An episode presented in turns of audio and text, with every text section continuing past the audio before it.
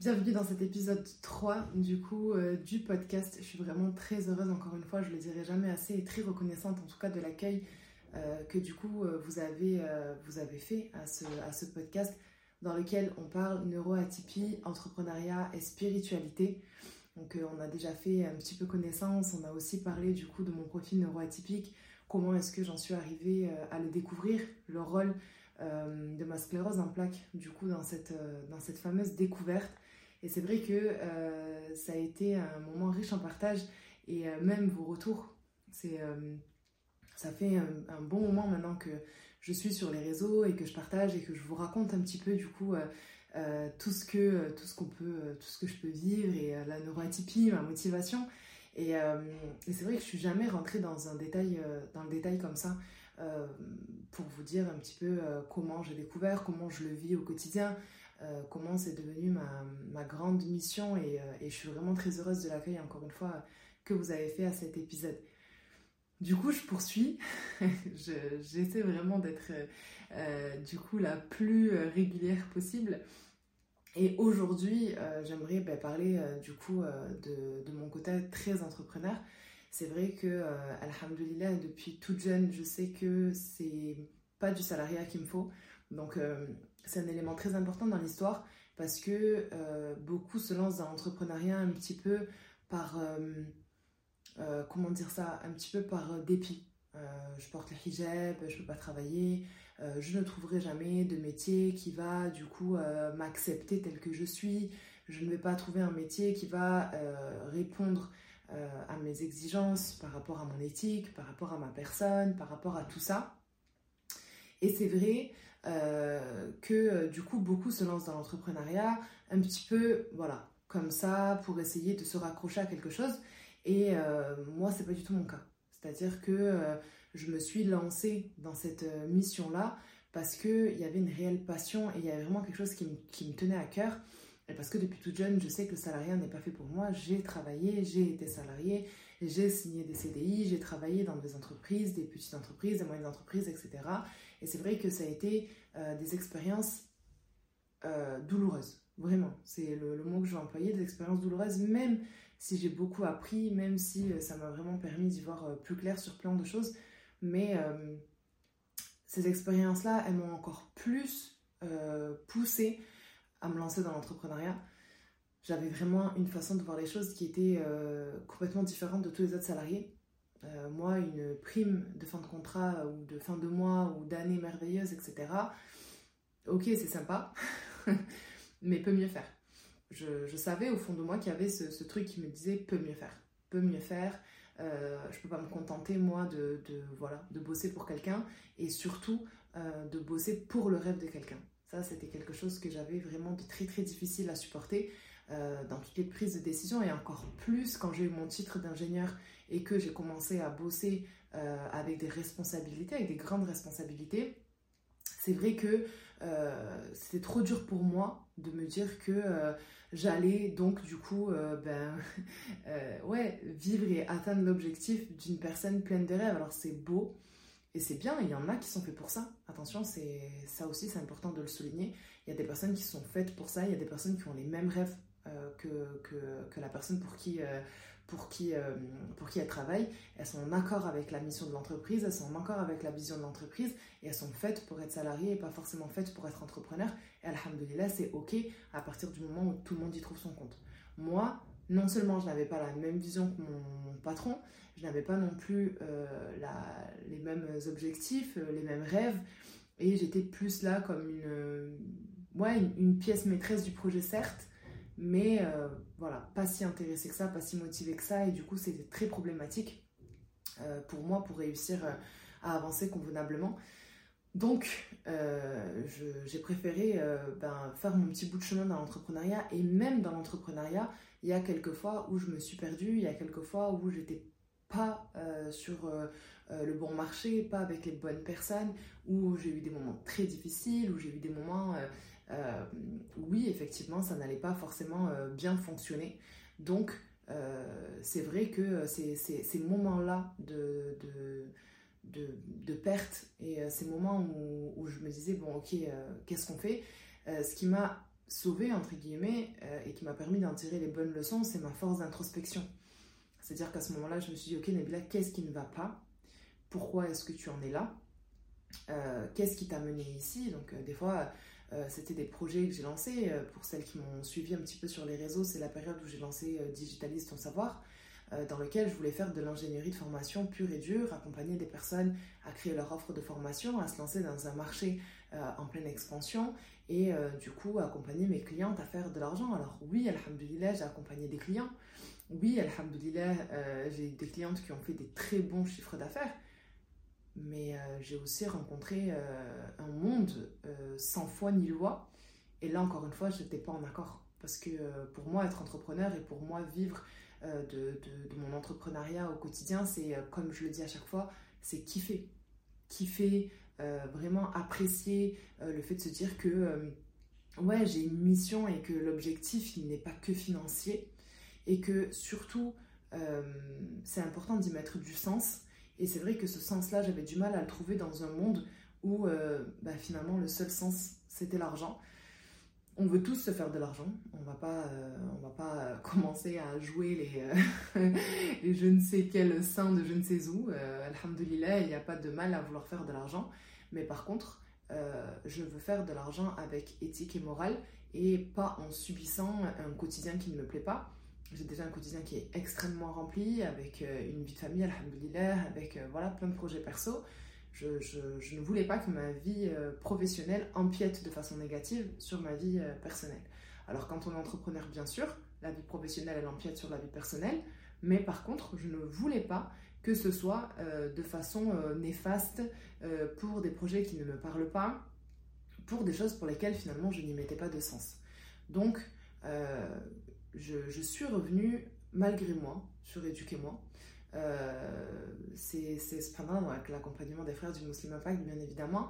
Mais euh, il y a eu un espèce de truc, c'est comme si Allah il me préparait. Il me préparait réellement en fait à, à arriver à cette rencontre avec euh, Yassine et Taïb de Muslim Impact et à, à, arriver en fait à ce déclic de lancer mon offre, à prendre ces fameux risques comme s'il avait voulu m'endurcir sur Digitaliste sans savoir, me forger, me préparer et m'envoyer en fait vers un monde meilleur. Euh, mais il me manquait en fait ce, côté euh, forgé, ce côté un peu plus euh, ambitieux, un peu plus motivé pour faire exploser Éduquez-moi tel qu'on le connaît à l'heure d'aujourd'hui, Allah barik. Donc vraiment c'est un mélange de plein de choses. Il y en a certains qui diront que c'est bah, pour, je sais pas si je peux dire ça en tant que musulmane, que c'est de la chance que c'était le moment et que c'est comme ça que ça doit se passer alors qu'on sait que, que c'est, euh, c'est, le destin et qu'il n'y a, pas de, a pas de chance, il y a, y a seulement des, des moments quand Allah il décide, mais que dans notre petitesse euh, de, d'homme avec un grand H, c'est vrai que on peut se poser les questions et faire l'introspection d'un tel parcours. Et, et, je sais en fait que c'était le moment qu'Allah m'a éduqué, qu'Allah m'a, m'a poussé et il m'a amené au bon moment, au bon endroit et il m'a forgé dans mon caractère, donc un état d'esprit, un fort caractère et le goût du risque. Alors je sais, tu dois l'entendre euh, des millions et des millions de fois sur euh, les TikTok, les shorts et les machins que tu dois suivre d'entrepreneur, mais la réalité c'est ça. C'est que quand tu es entrepreneur, tu prends des décisions et tu prends des risques, euh, des risques qui te coûtent alors quand je parle de coûts, c'est pas forcément que de coûts financiers, ça peut être du coût financier, ça peut être euh, du coût en temps, en émotion, en, voilà, en plein plein de choses et c'est parfois plus difficile. Il y, a, il y a, des fois où en fait je me dis, bah, je préfère payer euh, un truc et passer à autre chose plutôt que euh, de l'avoir dans la tête et que ça me ronge et de me dire mince comment je vais faire pour me sortir de là et qu'est-ce qui qu'est-ce qui s'est passé et pourquoi ça se passe comme ça. Donc en fait quand tu es entrepreneur, c'est pas qu'une question d'argent, c'est vraiment une question de, de, de ta personne, c'est une philosophie, c'est une façon de voir les choses, c'est Vraiment, c'est comme quand on décide d'être sportif de haut niveau, on va être discipliné, on va, faire, on va manger d'une certaine façon, on va avoir des routines euh, la veille de grands événements sportifs euh, en accord avec notre discipline, on va prendre soin de notre corps comme euh, ben, des personnes ne le prennent pas forcément. Il n'y a qu'un grand sportif qui va pouvoir comprendre ce grand sportif. Quand tu es entrepreneur, c'est la même chose. Il n'y a qu'un entrepreneur aussi motivé que toi, parce que des entrepreneurs, comme je disais tout à l'heure, il y en a beaucoup, mais il n'y a qu'un entrepreneur aussi motivé que toi, aussi déterminé que toi, qui va pouvoir du coup t'accompagner et qui va pouvoir te comprendre et, euh, se dire, ok, en fait, elle est pas folle. Les autres personnes, ils voient comme un ovni.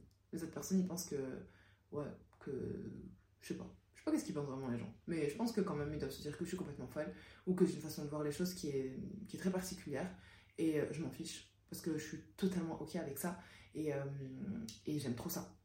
J'apprécie cette différence, j'apprécie cette façon différente de voir les choses.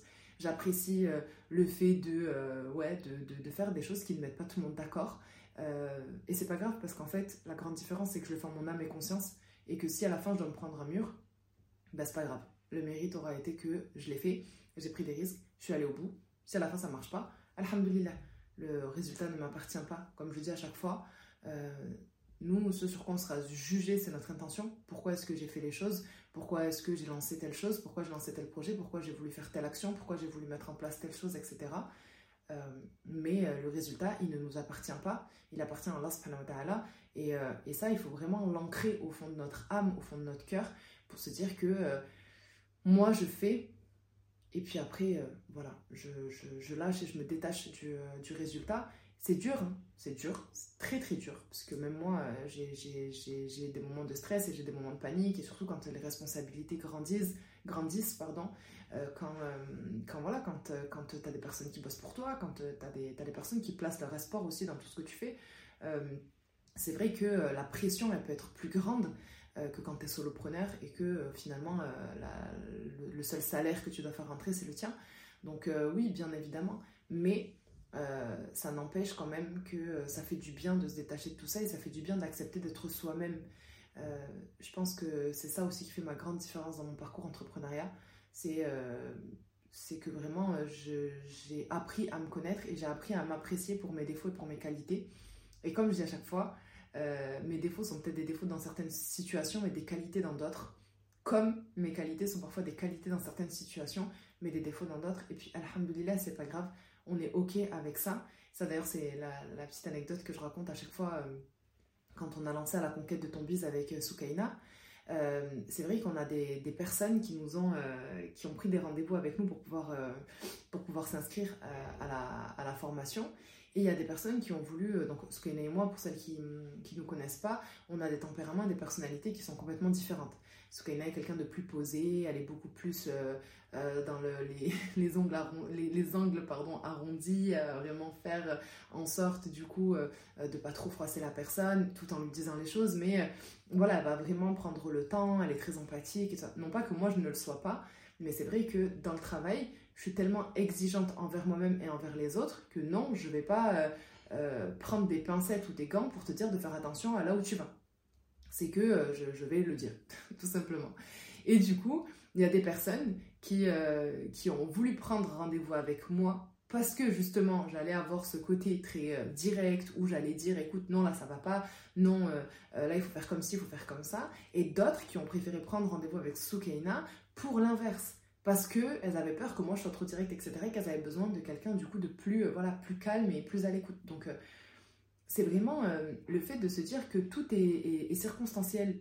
Et ça me rappelle aussi beaucoup quand, quand, dans notre belle religion, on nous demande de toujours trouver des excuses, de trouver 60, trouve 70 excuses à ton frère parce que tu n'as pas l'angle de vue que lui il a.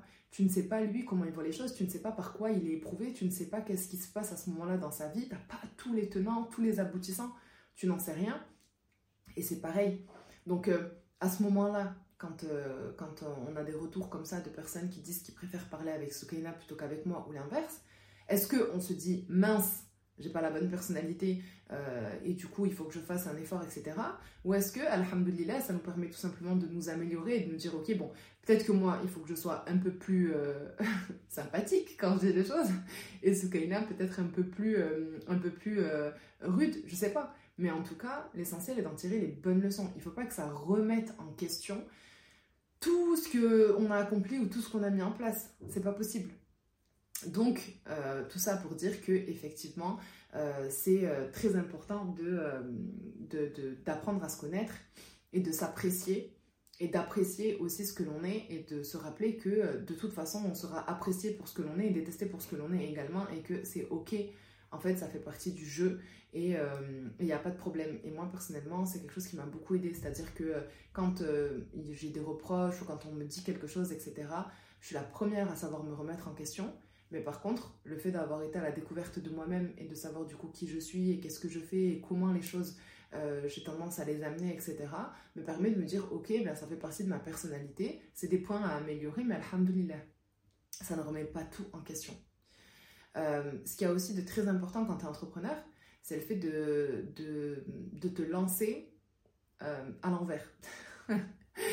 Alors pourquoi je dis ça? Parce que souvent on te dit quand tu es entrepreneur euh, qu'il faut que tu fasses une analyse du marché, que tu vois qu'est-ce qui manque, qu'est-ce qu'il n'y a pas et à quel euh, problème du coup toi tu peux venir apporter une solution là où il n'y aurait pas grand monde ou en tout cas pas grande concurrence etc pour que ce soit plus facile. Sauf que moi, j'ai pas fait ça. Moi, je suis partie de qu'est-ce que moi j'ai envie de partager. Et qu'est-ce que moi j'ai envie de construire et qu'est-ce que moi euh, j'ai envie euh, ouais, de, de, partager au monde en fait et de créer de et, euh, et, ça fait toute la grande différence parce que ça se ressent dans ma communication ça se ressent dans ce que je fais. Et du coup j'attire des personnes qui captent ça comme j'éloigne des personnes qui ne le captent pas mais au moins c'est quelque chose de clair pour moi je, je, perds pas mon temps à faire des études concurrentielles, des études du marché, d'aller voir, etc. Non, moi j'ai une mission qui est claire. c'est la réussite des enfants neuroatypiques. c'est, comme je disais, le fait que, que, que, je veux que mes sœurs reprennent leur place aussi sur, sur le marché, encore plus sur le marché de l'éducation.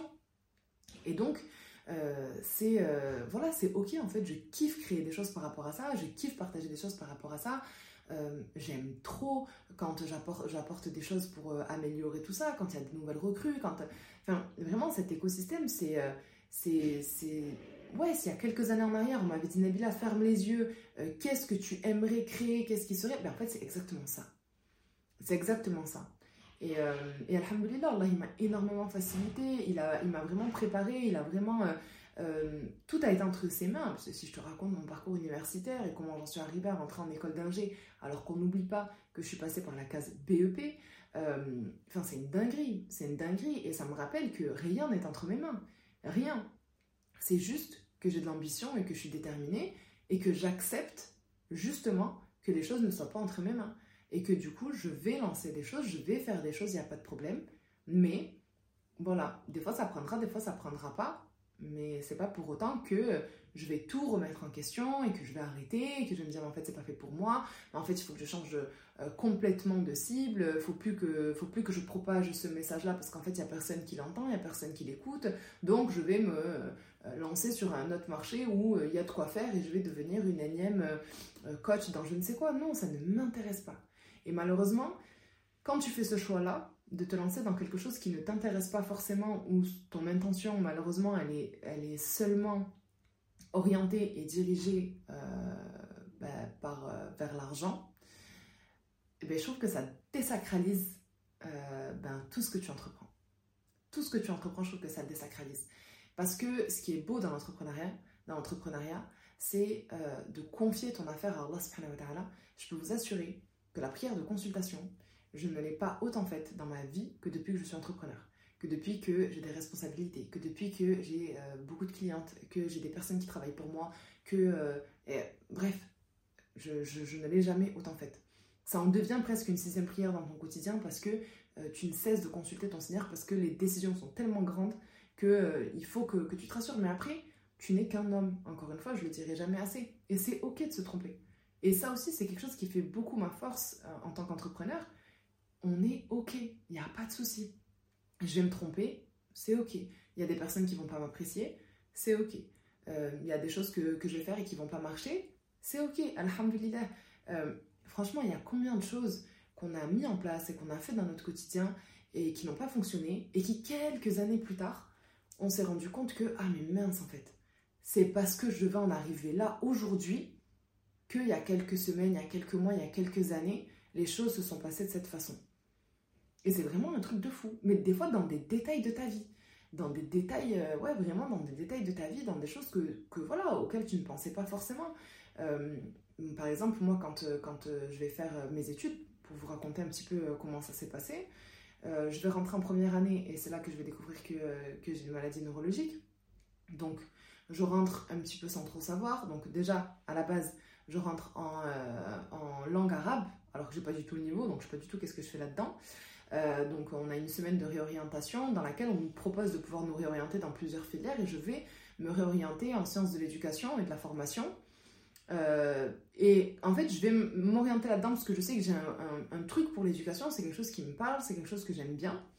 Et donc, euh, je, vais quand même aller voir la conseillère d'éducation, parce que je me dis, la conseillère d'orientation, pardon, parce que je me dis, ben voilà, elle va pouvoir euh, du coup m'aider, elle va pouvoir un petit peu me, voilà, m'orienter, me, conseiller par rapport à ce que je veux faire, etc. C'était vraiment le flou à cette époque-là.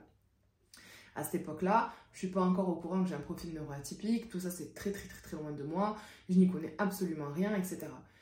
Et quand je vais aller voir cette conseillère d'orientation, elle va me dire, euh, mais euh, vous êtes rentré en, en sciences d'éducation de la formation Je dis oui. Elle me dit, dans la semaine de réorientation Je lui dis oui. Elle me dit, mais c'est pas possible. Elle me dit, pas plus tard qu'hier, j'avais là des, euh, des, étudiants en pleurs parce que leur, leur dossier n'a pas été retenu en sciences de l'éducation et de la formation. Je dis, ah bon et tout euh, ben, Je sais pas. Moi, on m'a dit qu'il y avait une semaine de réorientation, donc euh, j'y suis allée et je me suis inscrite en sciences de l'éduc. On m'a dit que c'était ok et du coup, je suis en sciences de l'éduc. D'accord, ok, moi elle est choquée et tout ça. Je me dis, moi, il y a peut-être quelque chose à faire, donc je vais faire, je vais commencer un petit peu à suivre mes cours et tout ça. Et je vais tomber malade. Je vais tomber malade, je vais être longtemps hospitalisée. Je vais vraiment, euh, cette année-là, euh, accuser le coup par rapport à ma santé.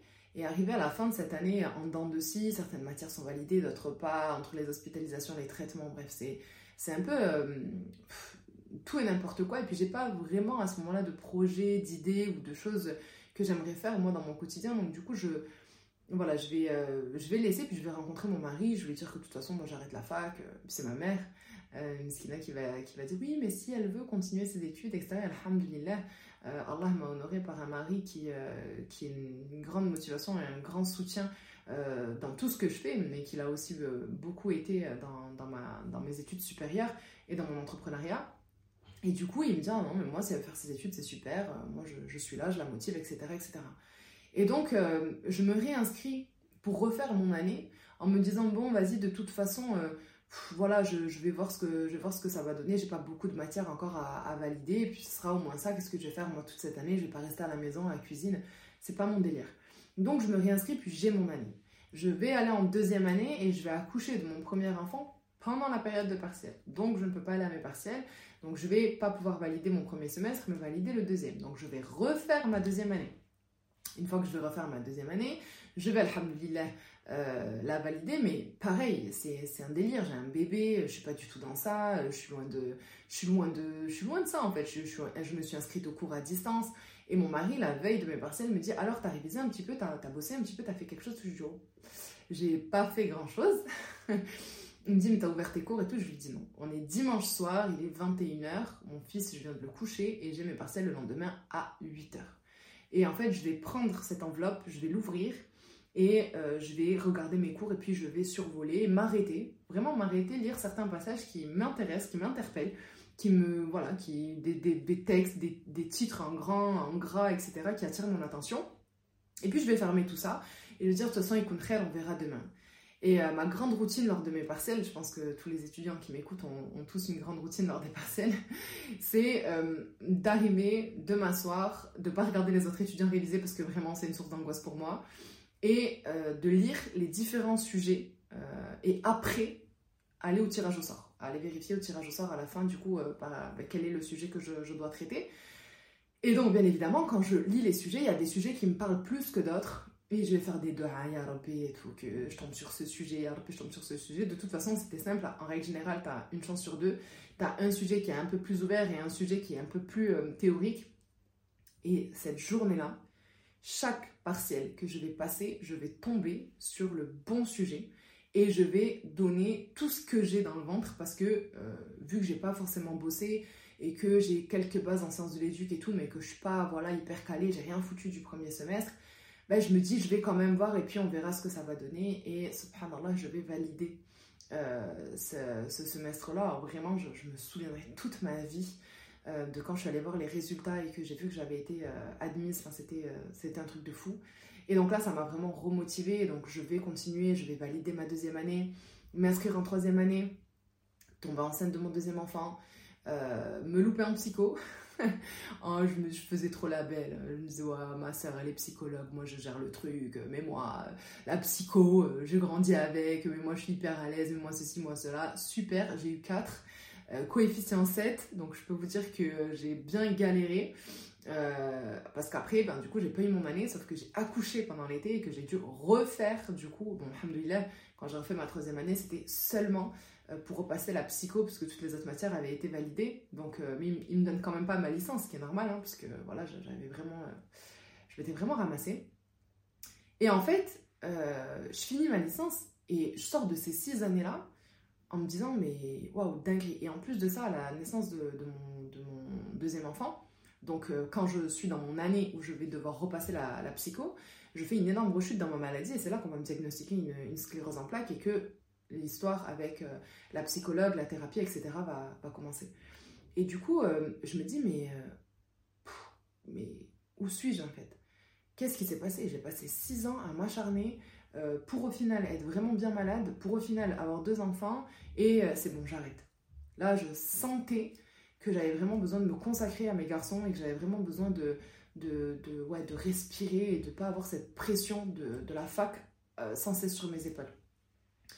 Sauf qu'en fait, je vais pas tenir longtemps parce que je suis là, je réfléchis, qu'est-ce que je vais faire, etc.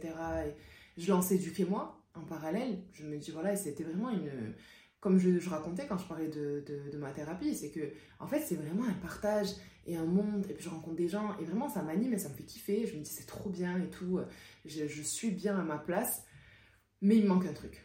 Il manquait un truc et c'était la preuve sociale. Je n'avais pas de titre, euh, je n'étais pas euh, voilà, ingénieur ou docteur ou maîtresse ou je ne sais quoi, et ça me dérangeait, donc je vais faire des, recherches et je vais me dire que moi créer des offres de formation pour, euh, des profils à besoins particuliers, c'est cool. C'est quelque chose que j'aime bien. Vu que du coup, je découvre la neuroatypie, c'est quelque chose qui me parle de fou.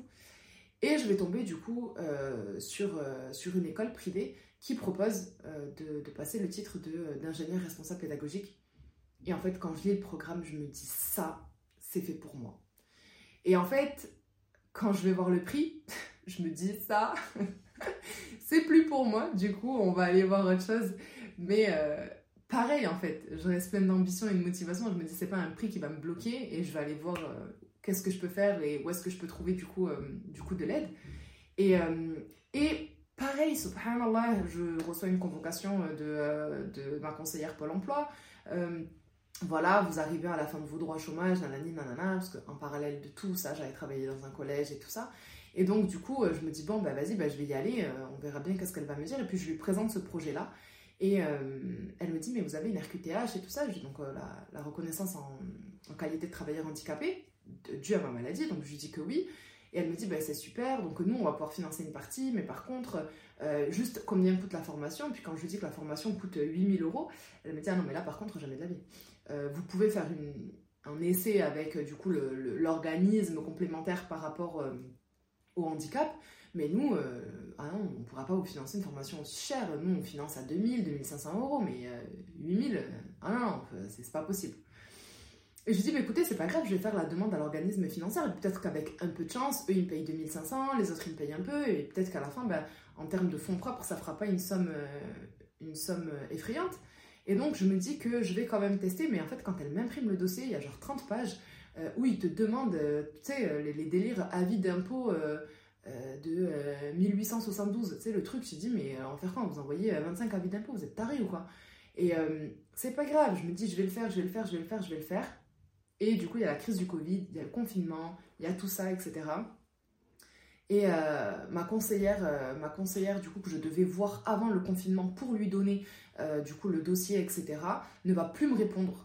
Et, et, moi, il fallait que je rentre en formation très rapidement pour le timing, pour mes enfants, pour toute cette organisation millimétrée, etc.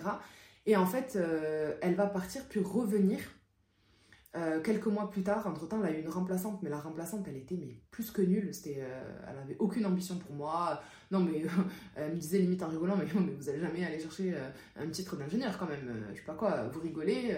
mais vous rigolez de quoi en fait? Donc cette façon, déjà, ce mépris-là me dérangeait. Je n'aimais absolument pas ça. Et je me suis dit, écoute, c'est pas grave, si c'est fait pour moi, Allah, il va me faciliter. Je fais la prière de consultation en me disant que je le ferai pas il n'y avait rien qui allait en fait. Euh, pas de financement, ma concert pour l'emploi qui était très gentille qui n'est plus là. Euh, bref, il n'y a rien qui va. Et ma concert pour l'emploi revient donc 2-3 euh, deux, trois mois plus tard. Et elle m'appelle Et elle me dit Oui, voilà, je vous appelle parce qu'en fait, dû à la crise du Covid, l'État finance des formations à 100% et la formation que vous souhaitez suivre, elle est disponible. Mais par contre, attention, elle est disponible que je crois, il y avait 180 places, un truc comme ça, à l'échelle nationale. Donc si vous voulez, il faut le faire maintenant, sinon c'est mort. Et je me dis, c'est un truc de ouf en fait. Et elle me dit, non seulement il finance la formation, mais en plus de ça, je vais me retrouver à être euh, payé par Pôle emploi comme étant un demandeur d'emploi euh, en formation. Je me dis, c'est une dinguerie. Je me dis, subhanallah, c'est une dinguerie. Et donc, je vais le faire. Et je vais faire mon année euh, ben, d'ingénieur de, responsable pédagogique. Euh, pendant laquelle je vais tomber enceinte de ma fille et je vais le cacher parce que je veux surtout pas que, que, mon mentor, euh, qui est un ingénieur aussi euh, pédagogique, qui m'a accompagné tout le long de, la constitution de mes projets, je veux pas qu'il le sache parce qu'à chaque fois déjà il me disait oui vous avez déjà deux enfants en bas âge, oui non non mais il essayait trop de me, ménager, de me ménager et moi je voulais surtout pas qu'il sache que j'étais enceinte parce que sinon donc je me rappelle avoir passé ma dernière soutenance le 8 décembre, accouché le 25 décembre de ma fille donc le 8 décembre, dire à mon prof c'est bon, c'est validé, euh, voilà, on attend juste les délibérés du jury qui prenaient quelques mois, etc. Et, euh, et du coup, euh, le 25 décembre, lui envoyé un, message en lui disant que je lui annonçais la naissance de ma fille. Il était choqué. Il disait mais comment vous avez fait pour me cacher ça pendant tant de temps, etc. etc. Et c'est vrai que ça a été plein de, plein, plein, plein de, choses qui sont arrivées par-ci, par-là. Et à la fin, je vais avoir ce, ce titre-là. Et, et je vais vouloir continuer à remplir les, cases classiques, c'est-à-dire euh, ben, avoir un CDI. Parce que c'est logique, en fait, dans la société dans laquelle on évolue, dans le monde dans lequel on vit, c'est logique que euh, tu passes, ton, tu passes ton, diplôme et tu vas travailler et tu vas euh, passer, faire, faire ton CDI. Et donc, je voulais ça. Je voulais avoir ce CDI que je vais avoir derrière et je vais m'ennuyer, je vais pas aimer, ça va me saouler parce que comme je disais tout à l'heure en, début de cet épisode, je ne veux pas travailler pour le rêve de quelqu'un. C'était hors de question. Bref, alhamdoulilah, cette personne qui m'a donné ma chance, vraiment, c'est une belle personne. Euh, c'était son rêve. Et je sais à quel point c'est dur quand on est à la conquête d'un rêve et qu'on a des gens avec nous et qu'on prend des décisions, etc. Et il n'y a aucun souci. C'était une très belle personne qui m'a donné ma chance. C'était une très belle expérience qui m'a éduquée.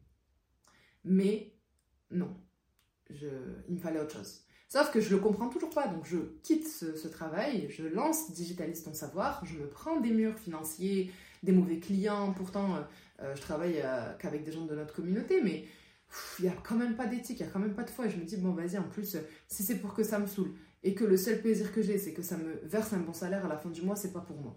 Oui, comme je disais tout à l'heure, on veut de l'argent, mais je vais y mettre du sens. Je veux y mettre vraiment quelque chose de, voilà, de concret, euh, avoir une vision sur ce projet-là, avoir quelque chose, l'imaginer grandir, voir comment ça peut être un tremplin euh, à tous les niveaux.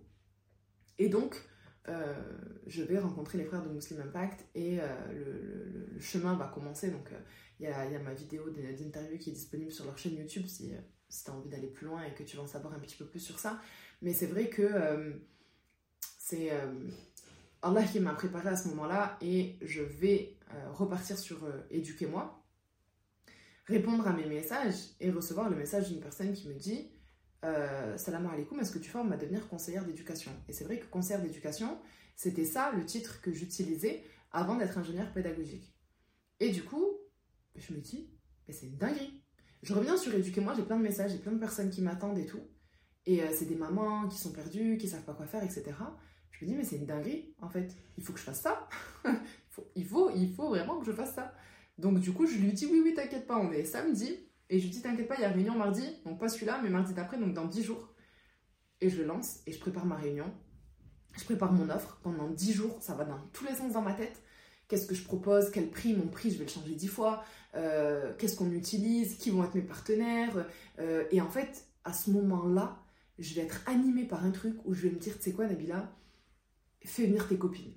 Toutes mes copines d'Insta, dans l'éducation, avec qui j'échange beaucoup, nanana, elles ont grave de la valeur à partager. Donc je vais les prendre. Et en fait, ça va créer cette espèce d'écosystème hyper bienveillant dans lequel mes copines, elles viennent, elles parlent, elles apportent de la valeur à mes clientes. Et du coup, elles peuvent aussi leur proposer leurs offres pour que mes clientes, elles puissent aller plus loin dans leur expertise.